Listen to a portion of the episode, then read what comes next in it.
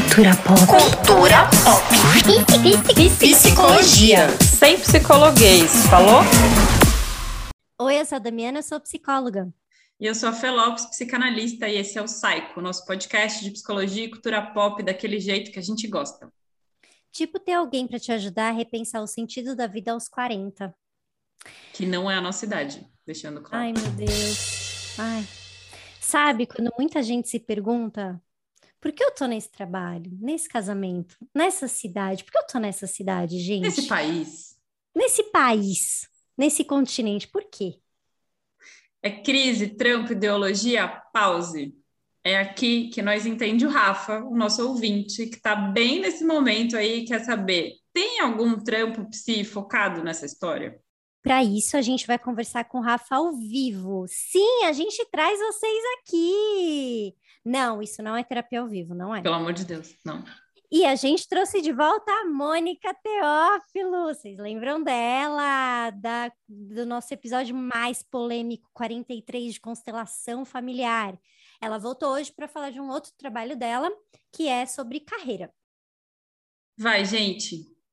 Se apresenta aí. Mo, Rafa, conta aí quem vocês são, para quem não conhece vocês. Começa você, Rafa, que a Mônica já é a rainha da treta aqui, a gente já, Mo, já nomeou ela. Mo Rafa é muito Mo Rafa, style, é, né? Isso. A gente apelida todo mundo. Bom, beleza, é prazer aí. Eu sou o Rafael Aguilar, tenho 39 anos, casado, pai de dois filhos, do Pedro e do Vicente. Cris, minha companheira. É, Estamos aí na luta, trabalho desde os 15. Né?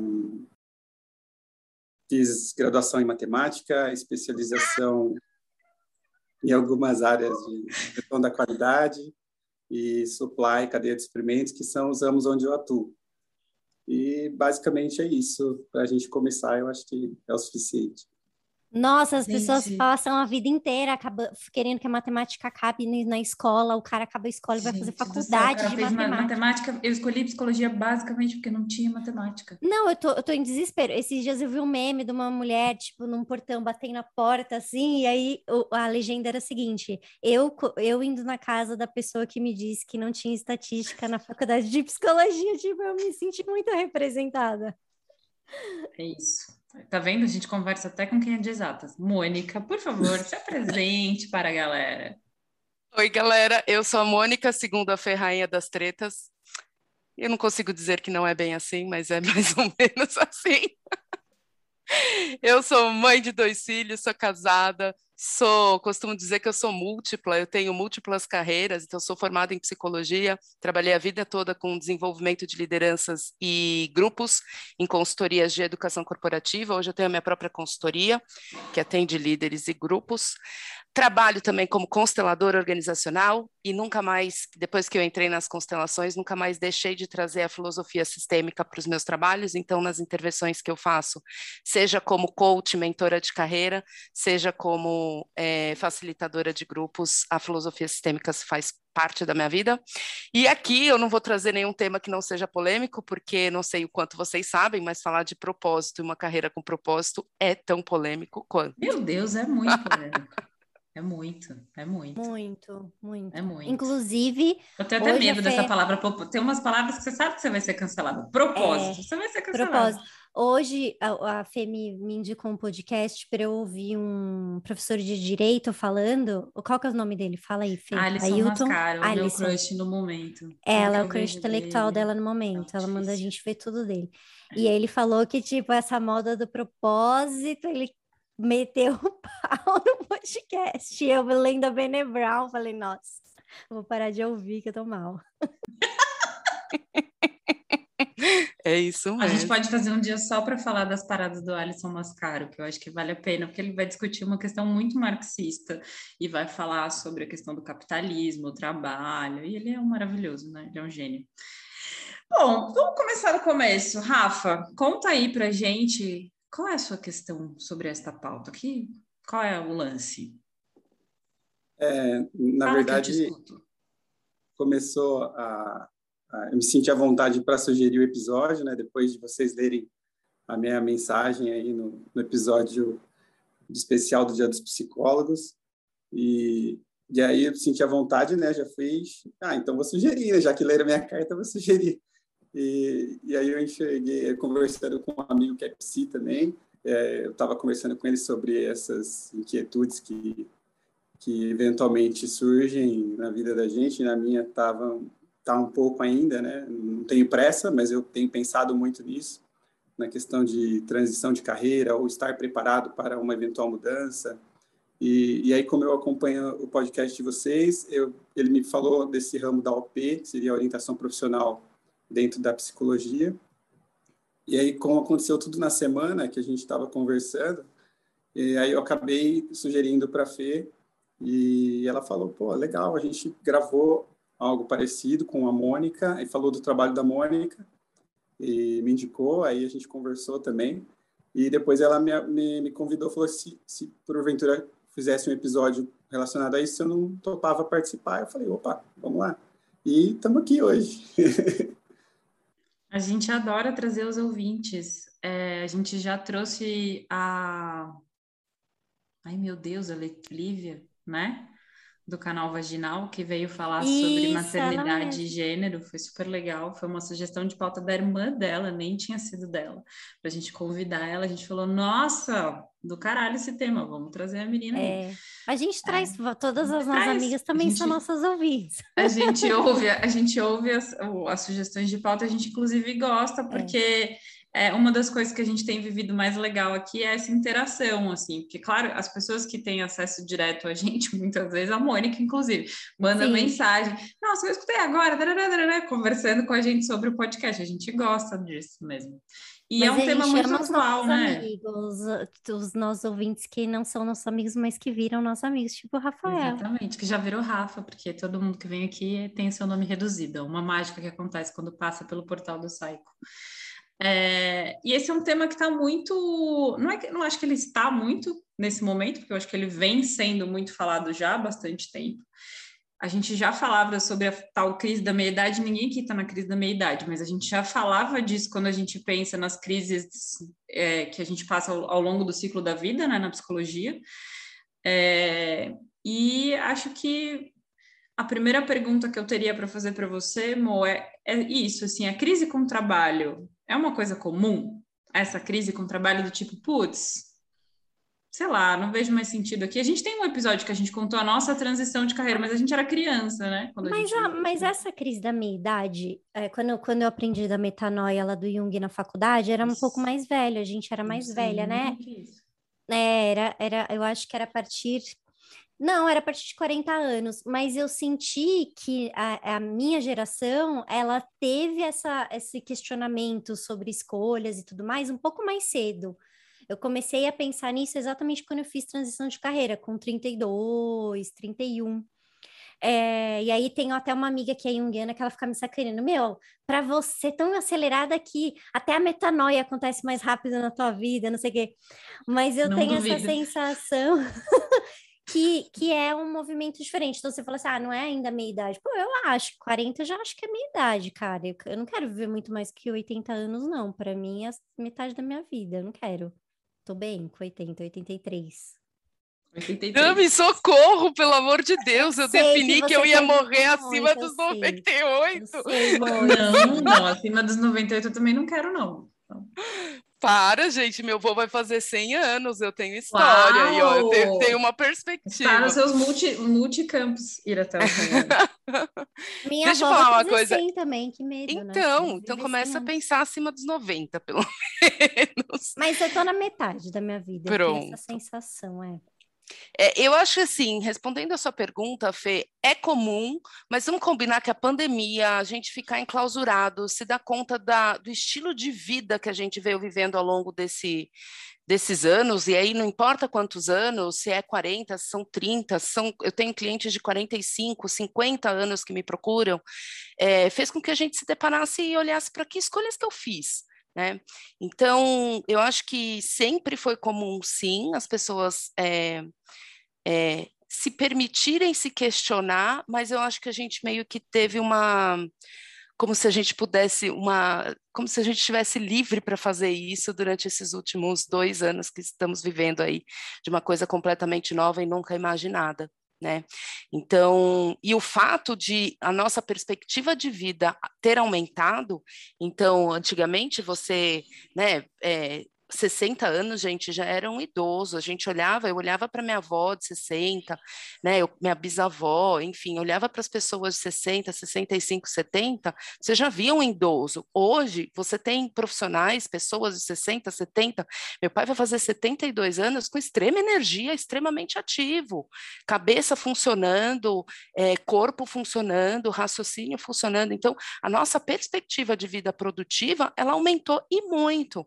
Então, isso também ajuda a gente a pensar e falar assim, tá bom, eu vim ao longo da minha vida é, seguindo um, um manual, um script, né? Tipo, ah, tenho que vou, vou sair da escola, vou trabalhar, vou fazer dinheiro, tenho que estudar ou não, mas assim, tem uma pressão de você ir para a vida adulta, meio que você não pensa, né? Você vai, você precisa ir, você precisa gerar dinheiro para poder se deixar de ser criança, deixar de ser jovem e passar a ter a vida adulta responsável cringe que somos, quem tiver nessa idade, né?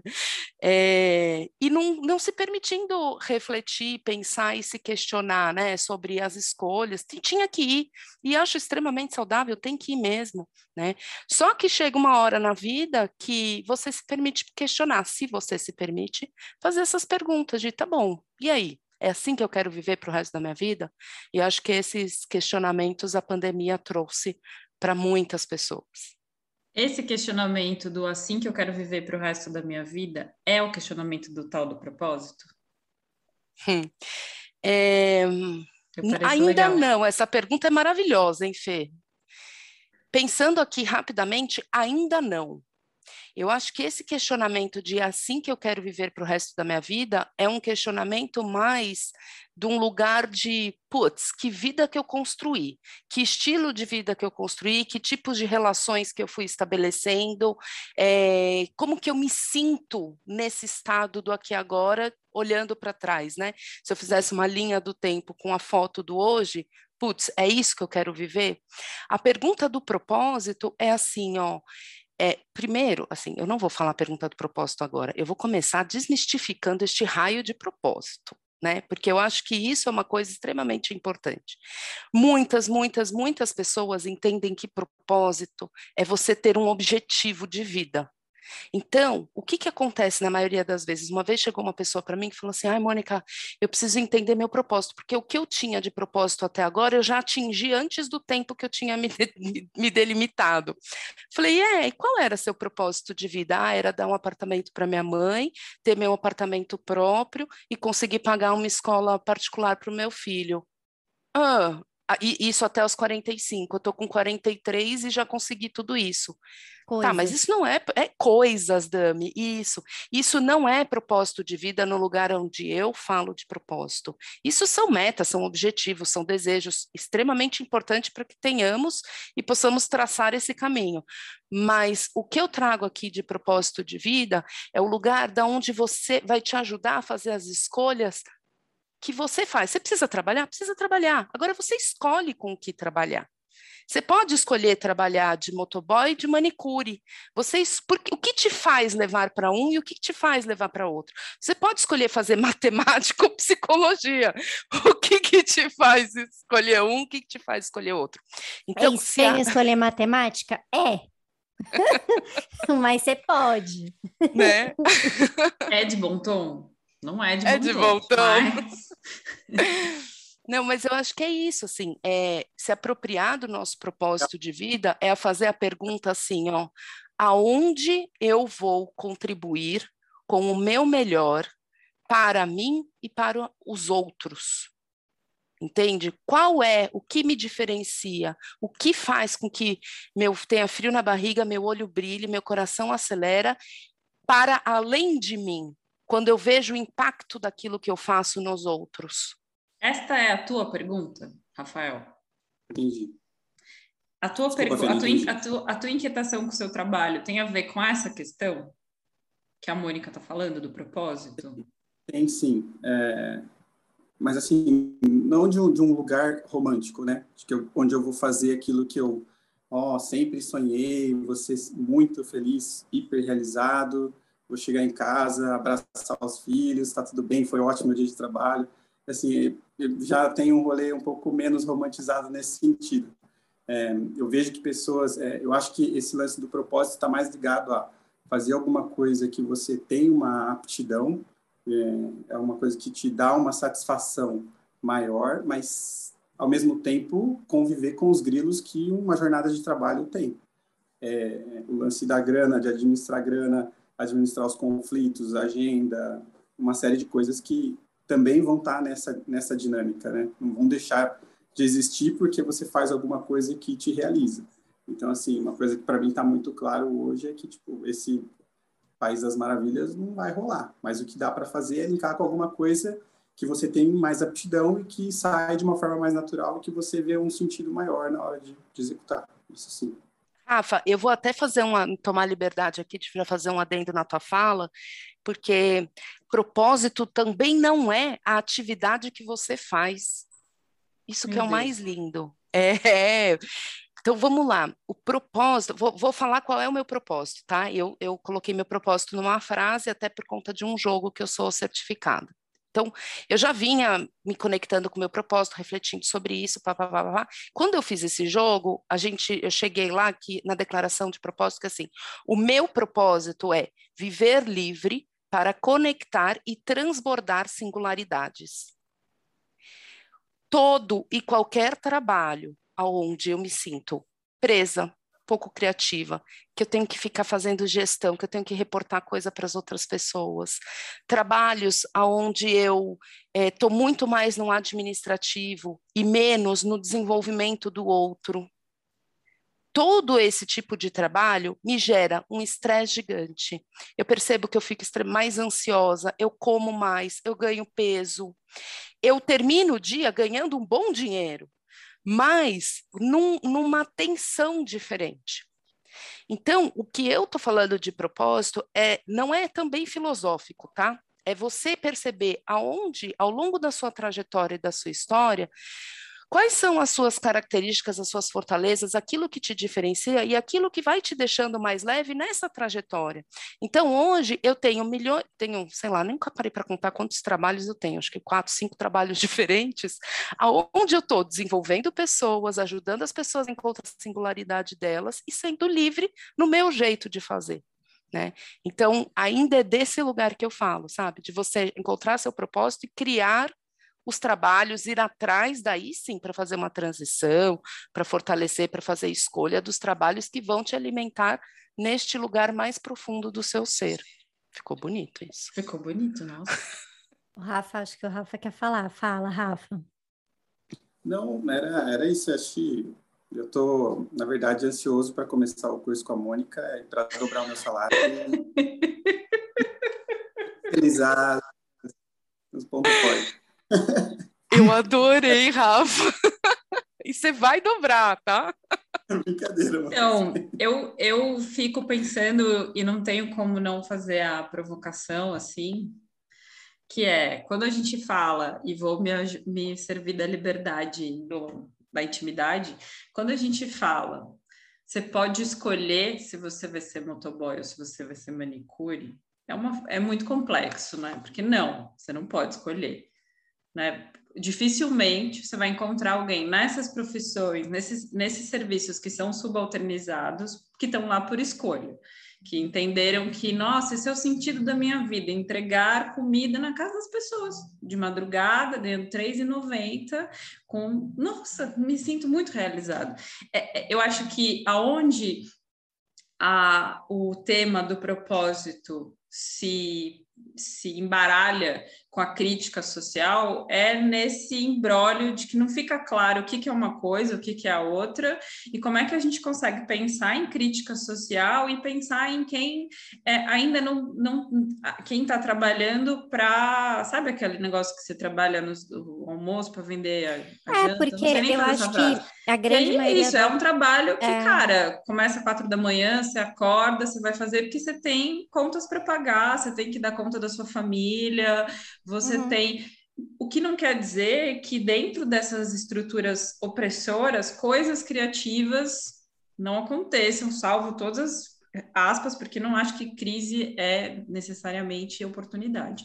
Mas, tipo, o Entregadores Antifascistas nasceu do Entregadores, né? De um grupo de entregadores que vão lá e vão discutir a, esse fato deles não terem seguridade social, deles não terem as garantias e tal. O que eu acho foda é que o capitalismo, como ele coopta todas as nossas pautas, todas, uhum. claro que ele vai cooptar essa, porque se Sim. eu tenho o propósito, rapidamente eu vou dizer para você ser empreendedor de si mesmo. O, o, o, o, jump é muito, muito curto.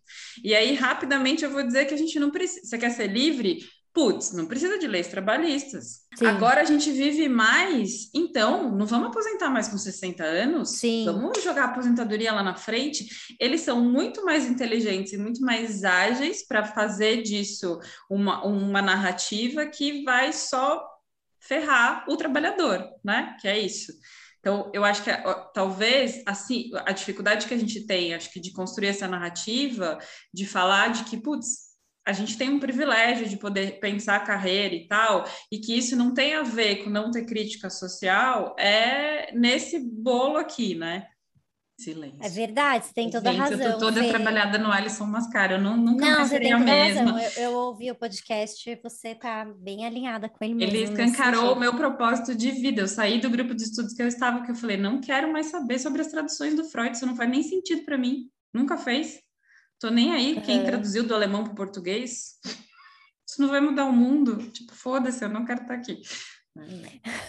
É, então, é, eu também tô, ando fazendo escolhas ultimamente pensando nisso também, né? Que é a, a serviço do quê? Que eu trabalho, a serviço do quê? Que eu, enfim, coisas aí que estão rolando na minha vida. Mas... E é sobre é, isso, no final das é, contas. mas, eu, mas eu acho que sim, que a gente vive num, numa realidade muito miserável mesmo, miserável financeiramente, socialmente, criativamente, de possibilidades. Não é todo mundo que tem é, espaço mesmo, né, de existência para poder ter, ter para poder ter é, aquela quando, quando, quando o avião pousa, né? É, tem aquela área de escape no, no, no, aeroporto, que em Congonhas eles fizeram recentemente, porque na época do 2017, 2007, ah, quando... Moça. É, não sou aeromoça. No, quando o avião caiu lá em Congonhas, não sei se vocês lembram do avião da TAN, não tinha área de escape. Então, agora, recentemente, eles fizeram. Então, pouca gente tem área de escape para poder fazer essa, esse equilíbrio, desequilíbrio, repensar a carreira, Ó, oh, eu tenho um assim, case, eu tenho um case para contar para vocês. A Dami já conhece essa história, que é eu fui chamada para falar para os adolescentes de uma escola particular em São Paulo sobre psicologia. Minha trajetória, vem aqui contar a sua trajetória. Eu já tinha ido uma vez na UMC com a Ju Pacheco, que já esteve aqui, que inclusive é amiga da Mônica, para falar para os alunos do quinto ano. E eu tenho uma trajetória na psicologia zero linear, assim, né? Eu fui, voltei, fui ser fotógrafa, voltei, fui ser consultora de amamentação. Então, eu tenho uma trajetória bem louca dentro da psicologia. E era eu e uma outra pessoa que, é, que trabalha com numa fundação. E ela contou lá a trajetória dela. E eu decidi contar a minha trajetória partindo do segui da seguinte premissa, que é uma frase do. Ai, aquele. Rubem Alves. Eu cheguei onde eu cheguei porque tudo que eu planejei deu errado. Que era poder dizer que, putz, eu não planejei isso aqui como ele está agora. Essa é a realidade. Eu cheguei onde eu cheguei porque todos os trampos que eu tentei na faculdade não me quiseram. Aí o que me quis, eu curti, assim, eu fui indo nesse rolê. E eu achei interessante porque nessa conversa com os adolescentes, era importante marcar para eles que assim, deu para fazer tantas idas e voltas porque eu tinha uma situação que me permitia viver isso. Que tinha alguém que poderia me dar uma grana, que me bancava no tempo em que eu estava lá fazendo aprimoramento ganhando menos de 500 reais por mês, porque isso não paga a vida de ninguém, né? Sejamos realistas. É, quer dizer, até paga de algumas pessoas, que o auxílio emergencial era menos do que isso, que é uma vergonha. Mas é isso, eu, eu fiz questão de fazer, de contar essa história para eles, porque senão você sai de uma adolescência achando que assim pagar, sei lá, nem sei quanto tá a PUC hoje em dia, pagar aquela fortuna que tá a PUC, é isso aí, a vida é essa. Você sai, o seu trampo tá aí, todo mundo consegue um trabalho numa fundação, num hospital, não sei aonde, não, você vai receber muito não na sua cara. E aí você vai ter que pensar o que, que você vai fazer com os nãos que você recebe. Você vai ficar insistindo, você vai ir para o caminho que te deu sim, você vai falar, bom, abriu essa porta aqui, né? É a única que tem, eu vou nessa aqui, vamos ver para onde que ela vai. É, e que eu acho que a gente tem uma, um, nessa fase inicial, a gente tem uma responsabilidade tão grande de poder mostrar para a galera que na realidade a grande maioria das pessoas, mesmo as pessoas que têm privilégios, também vão ter um caminho que não tem nada a ver com aquilo que ela tinha imaginado. Você vai ter um monte de percalço, você não vai ganhar aquela grana que você achou que você ia ganhar, você não vai ter aquele trampo porque você não conhece ninguém, você não vai conseguir essa vaga porque você é preta, você sabe assim, é, vários e várias camadas. Meninas, eu, eu acho assim, é, entrando um pouco nesse que a, a Fê falou, eu acho que a gente começa a entrar um pouco no lance da, do privilégio, né? Que acaba a gente tratando um pouquinho o, o de onde você está, né? É, de onde começa a sua história. Então, assim, vocês brincaram aí com a, com a minha graduação de matemática, às vezes pode parecer loucura, nossa, começou matemática, mas assim, tem muito a ver com, com o lance do acesso e do que me, do que me era acessível no momento, né? É, falar que eu sonhei fazer matemática, estou mentindo, nunca foi meu sonho fazer matemática, mas no momento onde eu tive que escolher, era o que cabia no meu orçamento. É, minha realidade é uma realidade periférica, onde eu fui o primeiro a, a me formar graduação na, na, minha família. Então, é, esse lugar também diz muito das nossas escolhas.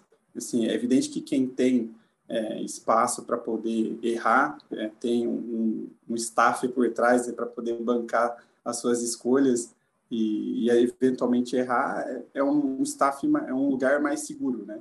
De, assim, no meu caso, não tinha muito, assim, era errar, acertar ou acertar.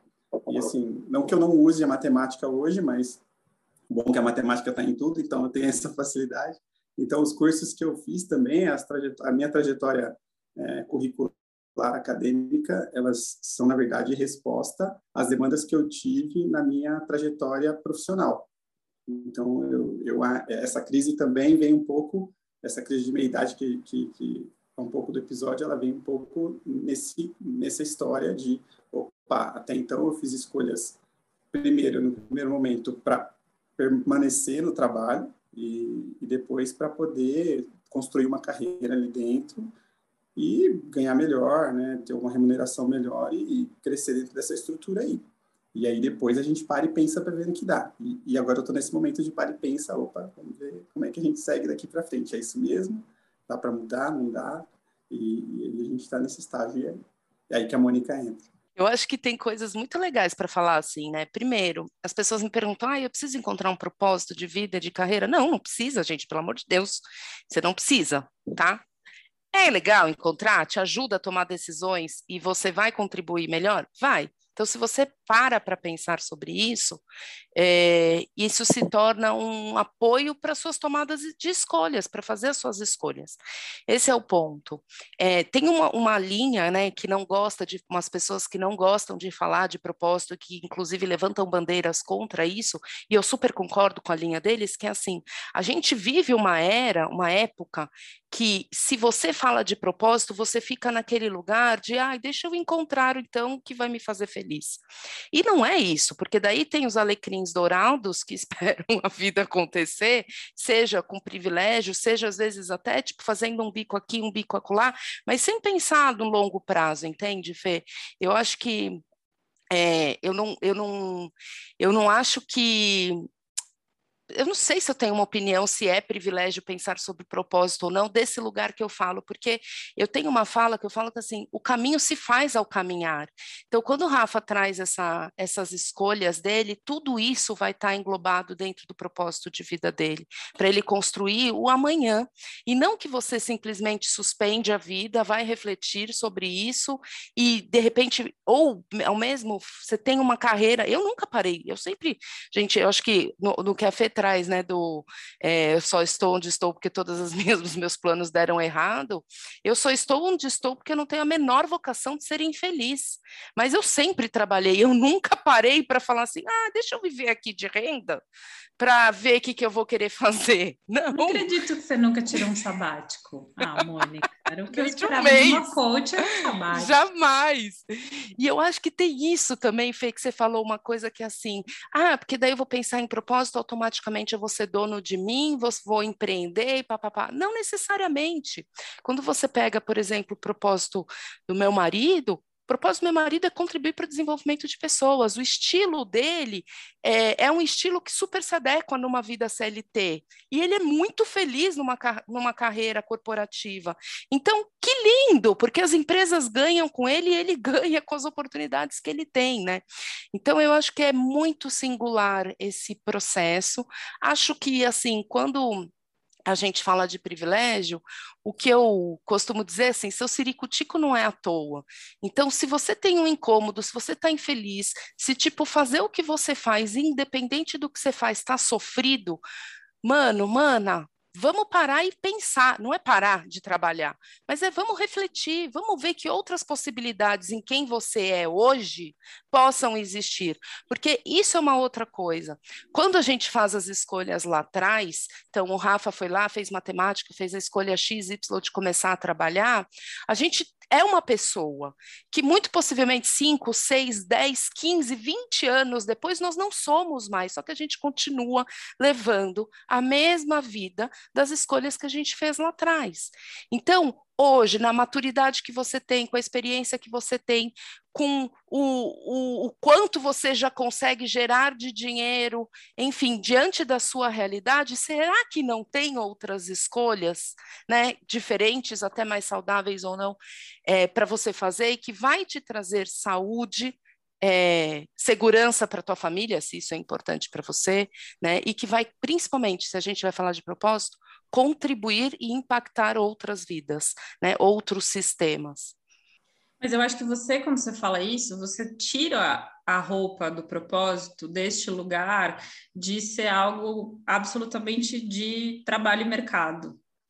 Né? E aí você abre para gente, é, você abre para a gente pensar que propósito tem a ver com estar tá no mundo, com o que, que você quer dessa vida, com e aí o trabalho é um meio, né? Eu sempre ouvi de uma amiga a Mônica conhece, inclusive, que é, o trabalho que ela nunca tinha entendido por que, que a gente precisava gostar do trabalho.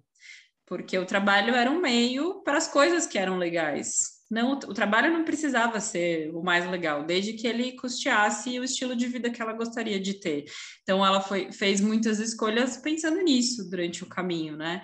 É, e eu fico pensando que, assim como a gente está falando do propósito como né, o, quem é você no mundo, o que, que faz sentido para você, quais, que, qual é a sua aptidão, enfim. É, tem uma outra coisa que a gente vê muito com a galera jovem, e aí não tem a ver com a questão de privilégio, de grana mesmo, que é você pensar, a galera que teve grana, conseguiu estudar e fica buscando essa coisa que não existe, que é do trabalhe com o que você ama e você nunca mais vai precisar trabalhar. Então, eu vou todo dia acordar numa segunda-feira, nunca sem vontade de ir para o trabalho, vou estar sempre muito animado, nunca vou querer numa segunda-feira estar tá tomando, um, sei lá, um sol e um drink num resort, nunca. Eu não gosto de férias, eu só gosto do meu trabalho. Todo todo o meu trabalho ele é baseado em ser feliz e é ser feliz o tempo inteiro. E aí é uma galera que quando tem uma primeira frustração fala: "Pronto, esse job não era para mim" é, na minha construção profissional foi muito importante é, desmistificar o que, que era psicologia clínica, que era só um trampo. É isso, é um trampo. É, e, e, você não precisa dar close na, na, consulta a cada consulta, é um processo, às vezes você perde nesse dia, vai ter no próxima semana, porque senão acho que a gente fica junto com o propósito, vem esse outro pedaço que é ame seu trabalho. Você precisa amar, é, trabalha com espírito de dono, né? Tem umas coisas assim que as pessoas falam, tipo, espírito de dono, o dono tá indo para Fernando de Noronha, o meu VR não deu nem até o dia 10. Eu amei que, ah, esse mês eu trabalhei direitinho, meu chefe pôde ir para Fernando de Noronha. Mas isso que você está falando, eu ouvindo o Alisson, o professor Alisson, né? Que ele, é, ele não, não pode chamar só de Alisson, ele, né? Que ele tem uma voz de professor. É, ele falando que a pandemia esvaziou esse sentido do trabalho e, e, da, e e da importância das coisas, porque conforme a gente ficou em pandemia, a gente foi percebendo que a gente precisava de outras coisas e que essas coisas não necessariamente estavam conectadas com grana. É claro que a gente precisa de grana, mas aí ele foi, ele, ele traz essa ideia de que a gente foi percebendo o quanto que outras é, questões foram sendo levantadas pelas pessoas, e aí é que o capitalismo começou a ser questionado que eu achei super interessante ele trazer essa visão, porque eu venho escutando isso de muita gente mesmo. É, e eu tenho a sensação que foi assim a pandemia. Eu mesma, a minha vida era muito insana, eu atendia em cinco lugares diferentes, é verdade, cinco dias por gente. semana. E aí eu sinto que eu corria na, na rodinha do hamster, eu preciso correr, correr, correr, correr, correr. Aí, de repente, dia 18 de março de 2020, eu estava na minha casa. E aí eu comecei a atender as pessoas, e aí dia 19, e aí começou a sobrar tempo. E aí eu comecei a perceber que, tipo, por que que eu corria tanto, será? Se eu tô conseguindo atender todo mundo? Mas por que que eu precisava cruzar a cidade inteira e gastar tanto combustível e ficar tanto tempo no trânsito? Mas o que que eu gosto mesmo? Eu, eu, eu amo, amo atender, mas eu também amo fazer projeto com minhas amigas, eu não tinha tempo de fazer isso. Ah, eu amo também fazer viagem, mas eu não podia fazer isso porque eu estava sempre indo de lá para cá, daqui para lá. Ah, eu não amo dirigir tanto, então talvez eu não queira dirigir. Talvez eu não queira mais andar de carro. É, mas antes, isso era impensável na minha vida, porque eu só tinha que correr. Porque era isso que eu tinha que fazer, era, era sobre isso a vida. E aí, quando ele traz esse descolamento do sentido, para mim, nossa, eu adorei. Adorei ouvir ele falando sobre isso, porque muitas vezes a gente entra nessa, né, da varanda gourmet, que a Mônica traz das coisas, né? Da varanda gourmet, do carro, do, da aula de tênis, do vinho, sei lá o quê, que você posta no Instagram, e da viagem que eu brinco que todo mundo vai para Caraíva, depois todo mundo vai para Noronha, depois todo mundo vai para sei lá onde. É, que tudo vira um consumo. Aí, o que, que é você nesse monte de coisa? Até para você ter um subterfúgio da vida de merda que você foi escolhendo e está vivendo, né? É. Porque é isso, gente. Muita grande parte da grana que algumas pessoas se perceberam gastando era para compensar a falta de tempo e o tempo dedicado. Eu acho que assim, quando eu trago propósito, sim, eu terminei uma, eu estou terminando uma certificação em mentora de propósito. E é assim, é, é esse lugar que a gente olha. Então, se o meu propósito é viver livre para conectar e transbordar singularidade, o quanto que nas minhas interações eu estou vivendo isso? O quanto que com o meu vizinho eu estou vivendo isso? Agora, a gente fala muito de trabalho, por quê? Porque é isso, né? A gente vive numa vida que o trabalho se torna meio quem somos, né? A gente tem o, o não sei se é uma questão de brasileiro, eu ouso dizer que bem fortemente, uma, a gente tem uma, uma certa identificação com o que fazemos profissionalmente com aquilo que somos, né? Então, é ai, o que, que, que, você faz? Ai, quem é você? Ai, sou o gerente de não sei aonde. Onde você trabalha? Né? Tem essa relação. Para criança, então, o que, que você vai ser quando você crescer? Porque Exato. não é nada se você não, não trabalhar, né? Se você não tiver, né? É isso, é sobre isso. Então, sim, né? Eu gosto de falar de trabalho e, e de carreira, porque, enfim, muito por conta da minha trajetória, e por, mas é desde sempre, assim, quando eu fiz a minha primeira formação em coaching, que eu descobri que eu gostava desse lugar de desenvolvimento de pessoas, eu falei, caralho, gente, a gente não precisa ralar tanto, né? Trabalhar com o jovem e o jovem poder escolher uma faculdade, seja dentro da sua realidade, mas mais próximo daquilo que você é, levando em consideração aquilo que a tua quantas pessoas, gente, não escolhem uma faculdade ou porque a mãe quer, ou porque o pai não quer, ou deixam de escolher por conta da família e não trazem aquilo de mais é, singular mesmo, né? Então dá para a gente fazer escolhas. É talvez diante desse recorte de privilégio, mas não necessariamente que sejam de pessoas com muita grana, mas onde você, você pode fazer escolhas, faça uma escolha mais aderente àquilo que você é, né? enfim, ficou confuso, mas é isso. Não ficou, não, ficou ótimo. Fala aí, Rafa. Além dessa, desse lance do propósito, da gente se enxergar também fazendo algo né, que, que dá mais sentido, eu acho que também tem a ver um pouco com, com o nosso sistema capitalista de modo geral, de, de, de termos ciclos mais curtos de determinadas atividades. Por exemplo, tem, tem coisas que alguém está fazendo uma especialização, toma uma formação e que daqui a cinco anos pode ser que ela não exista mais ou mude Sim. drasticamente, né? Então tem esse recorte também de da velocidade das coisas, da, da, do dinamismo da, da, nossa sociedade também, ela nos leva às vezes a uma adaptabilidade que antes que era um pouco dessa pergunta que a Dani falou, né? Ah, o que você vai ser quando crescer? É assim, a gente ouvia muito isso, só que hoje eu acredito que já não cola isso. O que você vai ser quando crescer? É quais, é, quais atividades você vislumbra fazer quando você crescer, talvez, porque já tem que ser uma coisa mais, mais plural, né? Eu acho que não cabe numa resposta só. Não, Rafa, e é exatamente isso, porque assim, uma das tendências que a gente tem hoje são as multicarreiras, que vêm com a era digital. Total. Você volta antes da era digital, antes dessa internet, não sei o que, gente, era assim, ó, vou trabalhar naquilo, né? De preferência mudar pouco de tipo de trabalho, vou crescer naquela empresa, vou me aposentar. Quando eu me aposentar, eu vou vender coco, eu vou fazer XPTO, eu vou ser feliz. Exato. É. Agora, tem esse risco. Um infarto na semana que se aposenta, foi. Acontece. Quantos, gente, quantas pessoas dentro das empresas que a gente não trabalha fazendo é, plano de carreira de pós-carreira, porque trabalhou 20, 30 anos naquela mesma empresa, vai se aposentar e não, não tem uma identificação fora daquilo.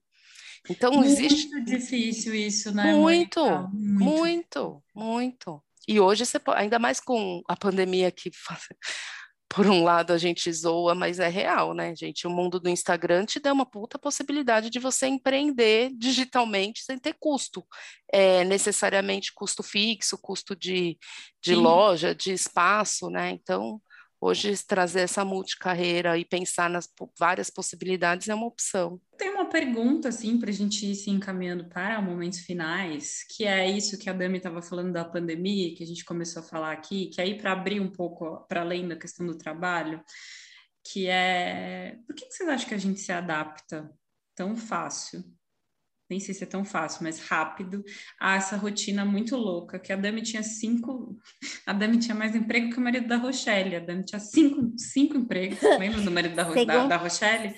Segunda-feira eu estava em Santo André, terça-feira eu estava em Perdizes, quarta-feira eu estava na Vila Mariana, quinta-feira eu estava no Totopé e sexta-feira em Moema. Cara, Sim, como que eu vivia? Eu não dormia, eu acho. Eu, eu atendia em três uma época, e aí teve várias vezes que eu tava indo para Vila Mariana e era para eu ter ido para Perdizes. Eu tava no caminho e falava, puta, tô indo para endereço errado, e perdi o atendimento. Loucura, não, isso loucura. eu nunca fiz porque eu sou extremamente controladora, você Sim, sabe, é, mas assim, se, poderia. Se eu fosse sua amiga nessa época, eu entregaria minha agenda para você, assim. Eu sonhava que eu estava indo para o lugar errado, mas nunca aconteceu Não, na vida real. Aconteceu comigo várias vezes. E, e, eu acho que teve um momento pré-pandemia até que eu estava com gastrite, porque eu tomava dois, três Red Bulls por dia para segurar o ritmo do atendimento. E eu te, marquei o, o gastro, sei lá, quarta-feira, meio de meio. Eu atendia uma e meia, então eu ia sair da consulta direto para o atendimento. Eu sentei na recepção e pensei, é por isso que eu tenho gastrite. Eu não tinha que estar tá aqui, eu tinha que estar tá almoçando. Tipo, eu já cortei o almoço, eu, eu Fernanda, não vou conseguir eu almoçar. Eu almoçava carro. várias vezes whey protein, assim, porque era o que você batia o shake, assim, rapidão, pá, whey protein, um Red Bull, próximo paciente. Isso não é vida. Mas a eu gente se adapta e é pior do que, que a gente se adapta. A gente glamoriza quem vive essa rotina a gente acha que é muito legal viver A gente assim. acha que a gente é muito importante. Então, acho que é um pouco isso, assim. Por que será Ai, que a gente é se adapta? Triste. Seja Como a gente de é trampo, é horrível. O que, que a gente tá Seja tá relacionamento aqui? de merda, que foi isso também que ficou escancarado na pandemia, né? Porque se eu trabalhava 12 horas por dia, eu não convivia foi. com o ser humano que morava comigo, tava tudo bem, eu passei a ter que conviver com aquela entidade todo dia dentro de casa, aí os casamentos tudo cagado. É, a gente se acostuma a morar em São Paulo. Rafa não é de São Paulo, mas morar em São Paulo em lugares que são carérrimos, e não tem um fucking pedacinho de sol na sua casa, sim, não tem um teco de sol, Verdade. tem criança para as crianças brincar.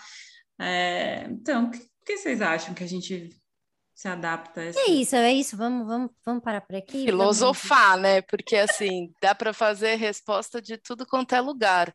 Mas eu acho que o que mais me a mais mexe, a resposta que mais mexe comigo para essa pergunta é é muito mais fácil a gente viver uma vida louca do que a gente olhar para dentro. Olhar para dentro é desconfortável.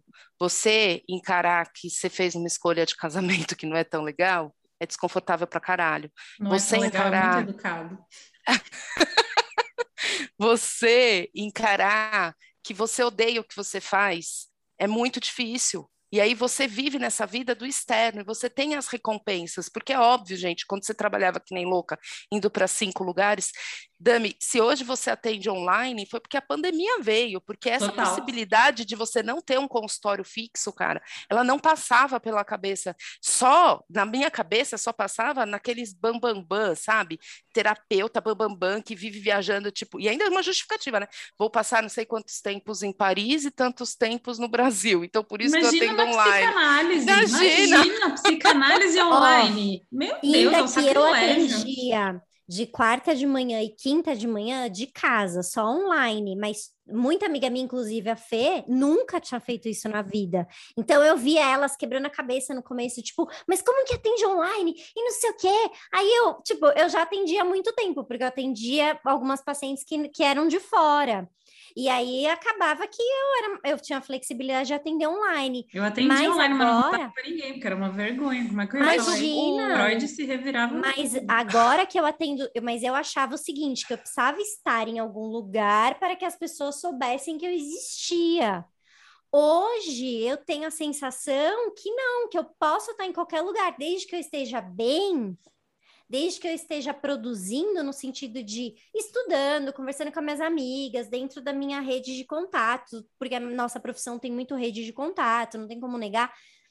É, mas eu preciso de mim mesma na minha carreira, né? Tem gente que não, que tipo, minha físio, ela precisa pegar na pessoa para soltar um negócio no, no pescoço ah, sei lá, quem mais?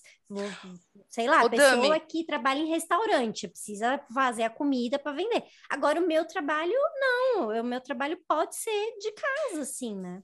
Mas eu acho que esse é o ponto, né? É, gente, no meu caso, uma realidade um pouco diferente de vocês, mas eu acho que rola também um pouco dessa glamorização pelo esforço, por ficar até mais tarde, né? Por, é, por estar disponível.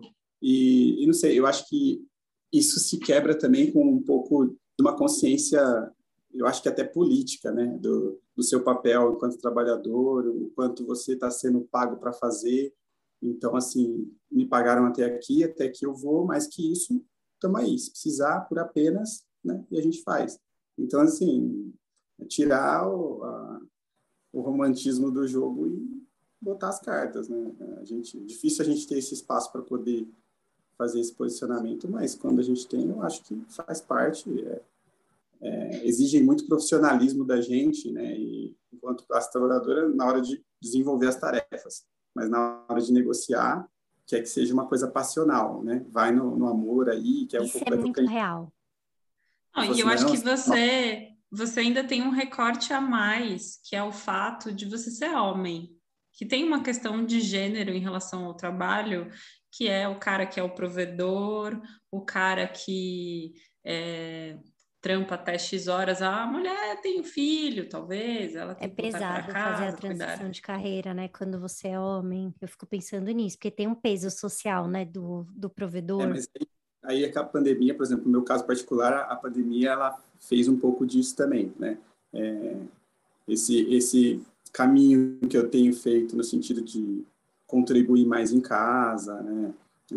Algumas leituras até buscar isso, que não é uma coisa que veio comigo, essa formação, mas enxergar também que, que no caso a minha companheira, ela também merece ter os tempos livres dela, tipo, ah, eu, eu jogava bola todo final de semana e beleza, mas tipo, e ela faz o quê? É, se ela quiser ter algum tempo para ela, ela não, não, era meio que natural esse esse lugar, né? Mas quando a gente começa a ler uma Virginia Woolf, começa a ver os podcasts, o pessoal fica influenciado. Que, que o, começa... o, impeachment chega, né? Assim, não entregou. E aí a pandemia veio para abolir tudo isso também, né? Aí a gente dividindo mais as tarefas em casa, participando das rotinas das, das crianças, aula online, piração, aquela coisa doida. E, e aí você se enxerga no papel de de ter que dar mais espaço, né? De criar um espaço mais democrático primeiro na sua casa para poder poder reverberar isso para fora, senão não faz muito sentido. E aí vocês falaram desse negócio do Brasil, eu atendo algumas pessoas que moram fora do Brasil, né? Atendo pacientes na Alemanha, no Canadá, é, na França, e na, já atendi na Austrália também. A lógica do trabalho, ela é completamente diferente o trabalho ele não é o fim, ele é uma coisa da sua vida. E aí você trabalha as horas que você tem que trabalhar, e aí você sai do trabalho e vai fazer outras coisas. Hum. Aqui eu tenho a sensação que a gente sai do trabalho só para ter um fôlego para poder voltar a trabalhar. Mas tem uma explicação, né? Tem uma explicação para Sim, tem uma estrutura social que, que é. permite que eles façam isso, exato. Eu acho que é isso. E eles só trabalham aqui... menos porque a gente trabalha mais né? A conta não fecha. O cara trampa lá, sei lá, na Alemanha, seis pô, horas. Pô, né? e trabalha oito horas, não tá bom? Oito horas Não, oito horas empresa? tá bom, mas pensa essas jornadas que a gente vê, ai, nossa, aqui na, na sei lá, na Irlanda trabalha-se oito, seis horas por dia na empresa X, que tem a filial aqui, a filial aqui roda 24 por 7. Lá não. Então, a, a, conta, a conta não então, fecha, assim, mas né? o que eu estou te tem... dizendo é que a filial aqui trabalha 24 por 7, mas quando é uma empresa europeia, tem. Eu já atendi gente que trabalhava em filial aqui de empresa europeia que eles questionam por que, que as pessoas estão trabalhando fora do horário. Ah, sim, sim. Aí os europeus vêm para cá e acham bizarro como a gente vive. Sim. Tipo, gente, larga a caneta. Que a gente que banca o estilo de vida deles, eles são maravilhosos.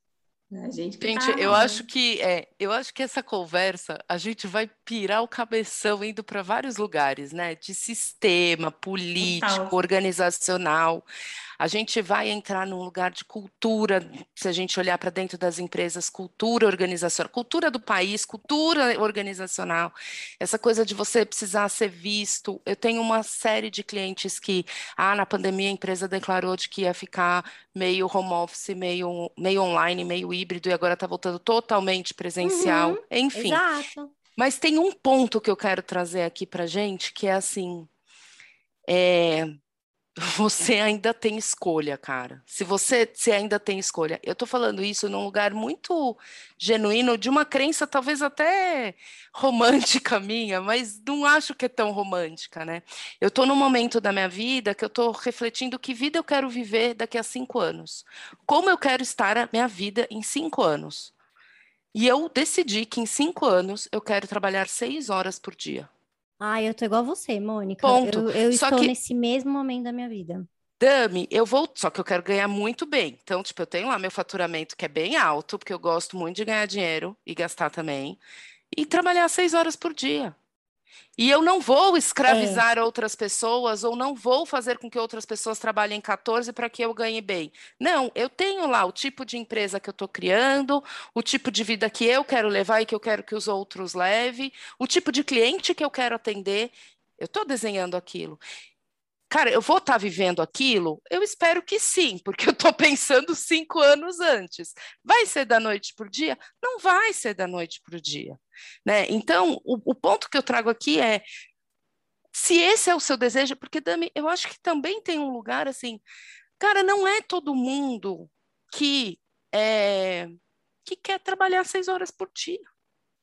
Tem gente que foi fazendo escolhas da vida e que gosta e se identifica tanto com o trabalho laboral que trabalhar 10, 12 realiza. Tá tudo bem. Talvez lá na frente pague uma conta, não sabemos. Sim, sim, eu concordo, mas eu acho que o sentido do trabalho hoje, que você acha que para ter qualquer coisa, para você estar nesse mundo, você precisa entregar a tua alma pro demônio, isso eu acho muito foda, assim, isso eu não consigo entender.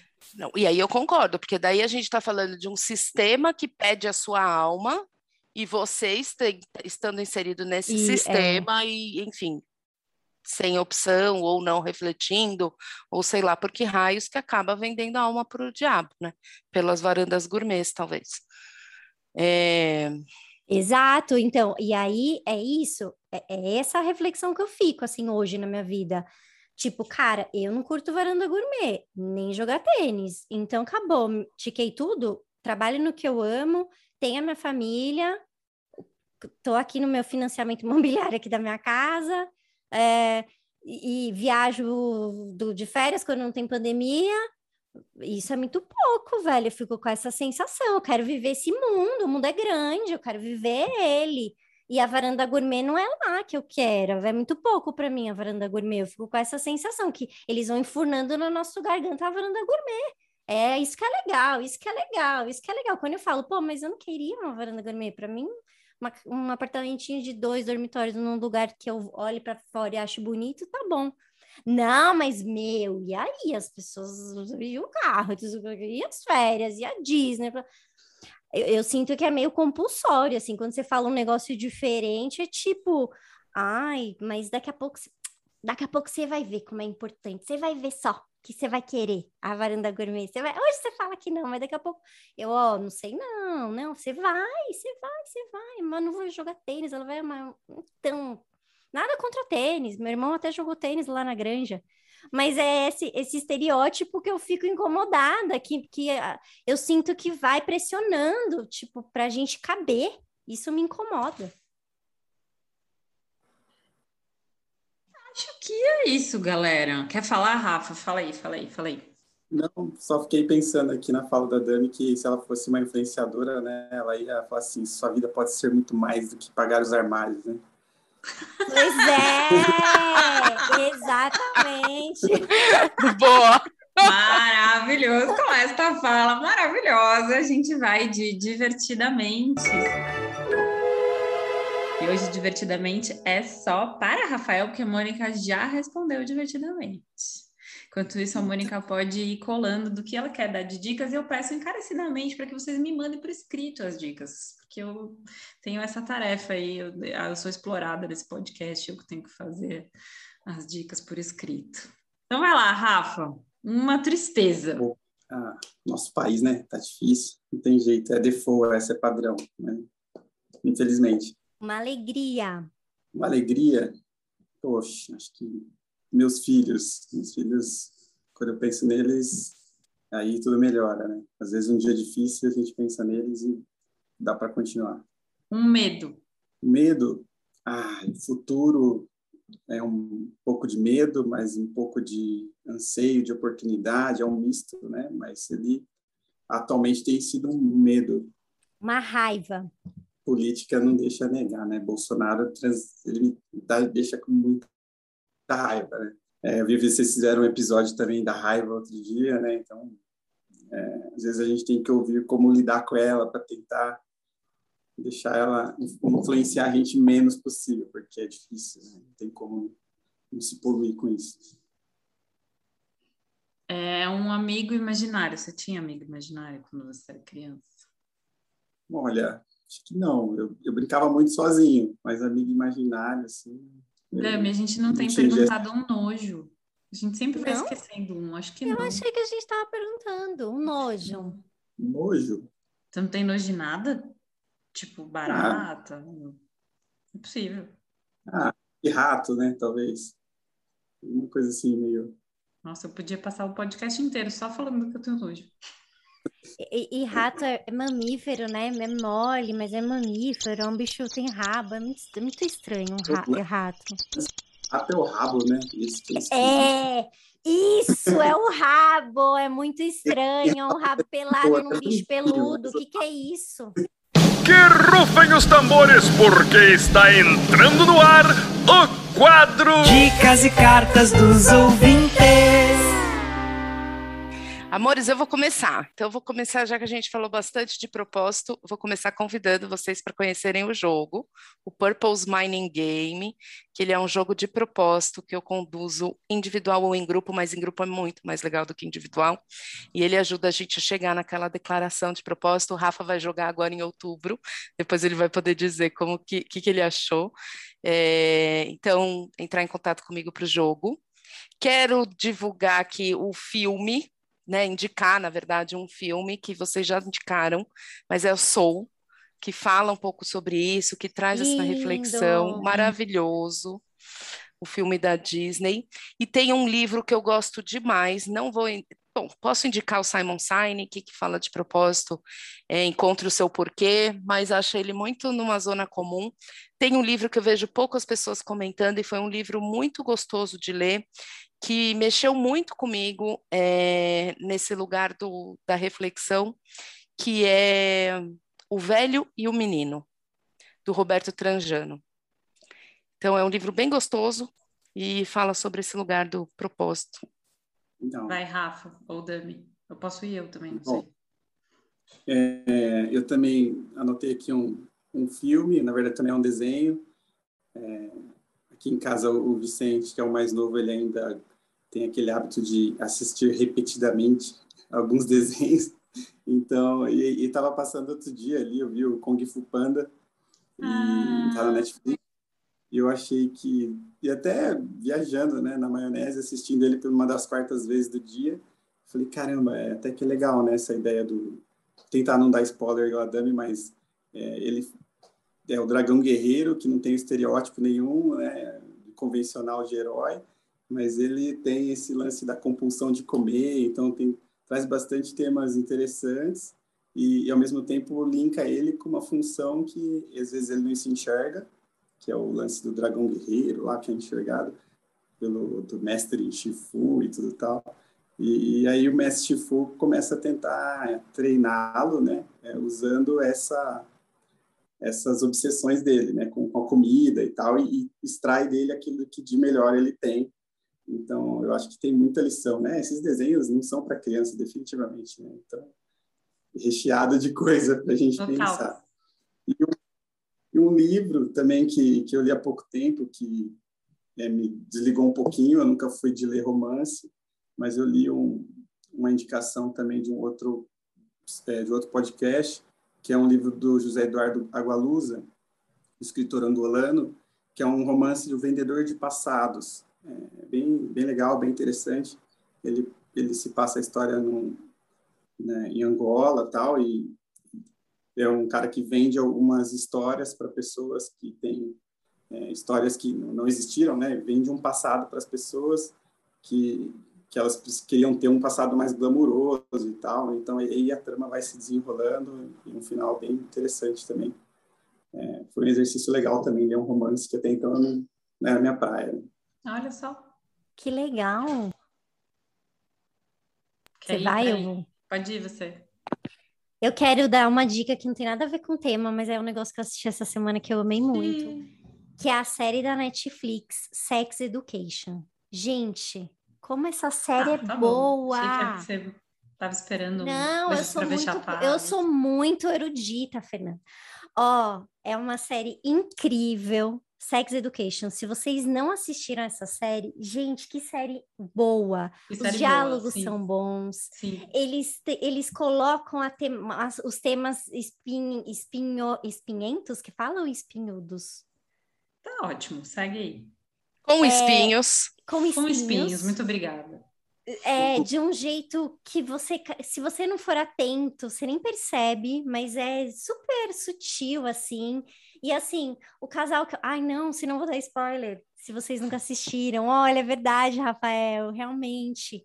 Mas eu tenho casais prediletos lá. E eu tô muito feliz que na terceira temporada eles ficaram juntos. Você atropelou o menino que ele queria falar. Fala, Rafa, fala. Não, eu tô falando que eu, eu falei de você, mas eu contei o filme quase inteiro. Eu ia falar que você quase contou o fim do livro, mas beleza. Essa série é maravilhosa. E aí tem uma outra série que eu amo, que todo mundo ama, que é super famosa, que todo mundo conhece, que o pessoal julga porque é muito famosa e todo mundo assiste, mas que quando você tá com ódio do sistema, ela faz tão bem. Eu fico tão feliz quando eu assisto ela, que é ela Casa de Papel.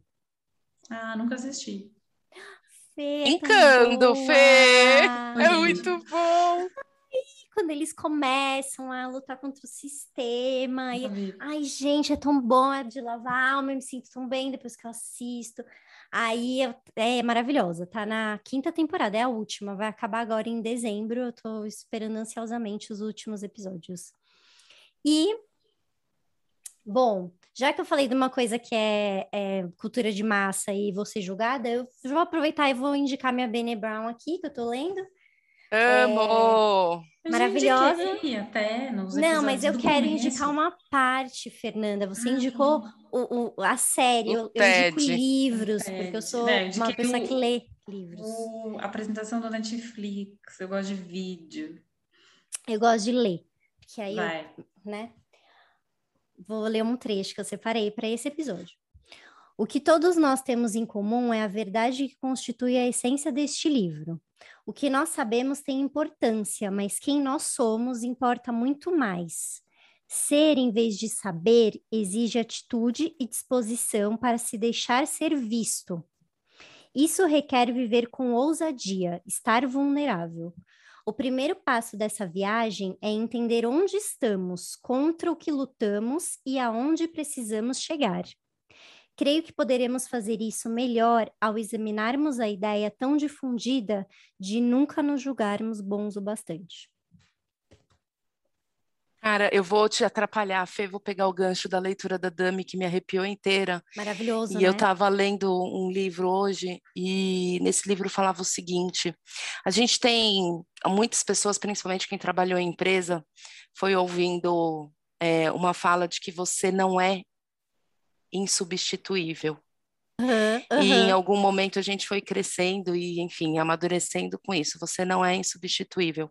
E aí esse livro falava o seguinte: quem substituiu Beethoven? Ninguém. Quem substituiu Gandhi? Ninguém. Quem substituiu Picasso?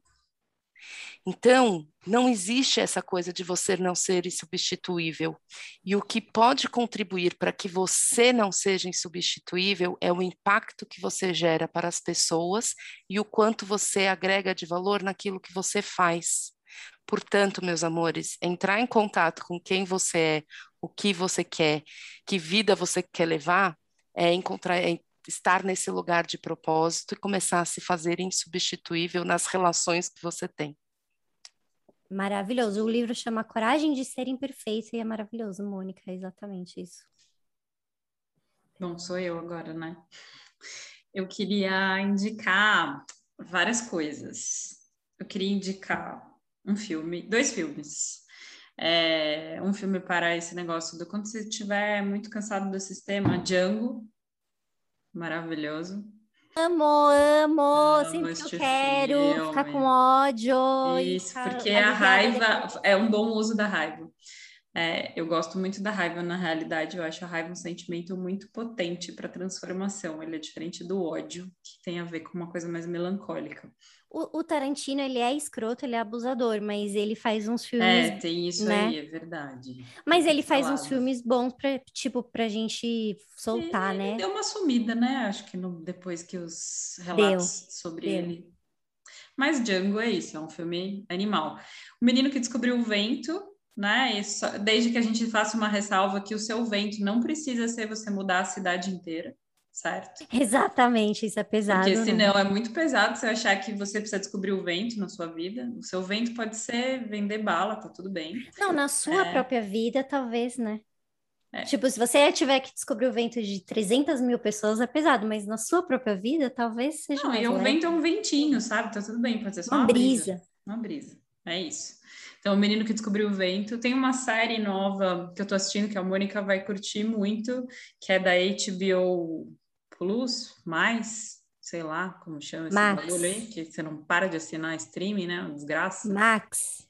É, Max, que chama Succession, Succession, su sei falar essa porra, é o sucessor, eu acho, em português. que é muito massa, porque é uma história de um cara, eu ainda estou assistindo, é a história de um cara que envelheceu, tinha um império nos Estados Unidos e é a sucessão dessa empresa familiar. E aí tem todas aquelas intrigas, os BOs da família. Maravilhoso, maravilhoso, muito bom. Vale super a pena. E antes de terminar, eu queria contar uma historinha, assim, que eu acho que a gente esquece, até pensando nesse do insubstituível, ninguém é insubstituível. Não é só que a gente esquece, mas a gente é massacrado e doutrinado para não lembrar disso, que é quem faz as organizações são os funcionários. Né? Então, tem uma história que eu ouvi de uma amiga que ela trabalhava numa empresa, numa fábrica, uma empresa que tinha fábricas, e essa fábrica, aí abre-se uma fábrica no interior de uma cidade X. Na verdade, nessa cidade já tinha uma fábrica X, que todo mundo, a cidade é pequena, todo mundo trabalhava nessa fábrica aí. Uma empresa grande compra essa fábrica e essa fábrica passa a produzir, sei lá, vamos pensar, biscoito recheado, faz de conta. Essa fábrica começa a produzir o biscoito recheado dessa, da, da Nestlé, vai? Não estou fazendo propaganda da Nestlé, não seria bom. Dessa empresa grande, que é, de São Paulo. Quando ela chega lá para passar o bastão, né? Agora a gestão vai ser dessa empresa aqui, os funcionários seguem sendo os mesmos, a cidade é daquele tamanho lá, todo mundo trampa nessa fábrica. Eles chegam lá e falam: olha, é o seguinte, a partir do dia X, a fábrica começa a rodar 24 por 7, tá? Porque são, a gente funciona assim. Aí os funcionários viraram e falaram assim: pode esquecer. Aqui ninguém trabalha 24 por 7, a gente almoça em casa. Ninguém trabalha de fim de semana. E o resultado foi que a fábrica nunca rodou 24 por 7. Todo mundo ia almoçar na sua casinha na hora do almoço. Porque esta era a cultura daquele lugar, e mais do que isso, as pessoas entendiam que era isso: você precisa de mim, tanto quanto eu preciso desse trampo. Você precisa da minha força de trabalho aqui. Né? Eu acho que isso é um tanto de a gente lembrar que a gente não é insubstituível, ninguém é insubstituível, mas sim, as pessoas são, não são, não são substituíveis porque a gente faz o bagulho rodar. Né? Eu vejo muito isso no consultório, vejo isso nos relacionamentos é, interpessoais, que é tipo isso, nossa, mas eu vou fazer porque senão o cara vai fazer aquilo. Cara, se eu sair daqui da retaguarda, esse cara não trampa pensando num relacionamento padrão, assim, né? Então é isso. Aproprie-se do seu valor dentro dos lugares, né? Acho que é muito difícil a gente se apropriar disso, porque a gente fica com medo, né? É isso. Uhum. Mas, né, as organizações são feitas do proletariado, de quem está na Você falou isso. E, botar fogo em tudo. So... e acho que esse exemplo traz também a força que um grupo tem. Sim. Total. Né? Total. Eu lembrei, o Michael Moore, ele tá cancelado ou posso indicar ele? Não sei, não tô sabendo. Vou indicar, Dani-se. Eu assisti esse documentário há muitos de anos. Propósito, que constelação. Chama O Invasor Americano. É, esse documentário que ele fez que chama O Invasor Americano, que, que ele vai em empresas em vários lugares do mundo para entender como essas empresas funcionam, em cada lugar do mundo diferente, como é que é a carga de trabalho, como os funcionários se organizam. E aí ele chega na Itália, é desse jeito. Não, a gente almoça em casa. Imagina que a gente marca reunião. A gente precisa de duas horas de almoço. Porque a gente vai para casa, prepara comida, não sei o que, não, não. Enfim, muito legal. Eu lembrei de um livrinho que, eu, que a Manu tem que chama Capital para Crianças, para a gente pensar nessa lógica do trabalho. É bem legal. Muito bom. Muito obrigada, gente. Foi maravilhoso.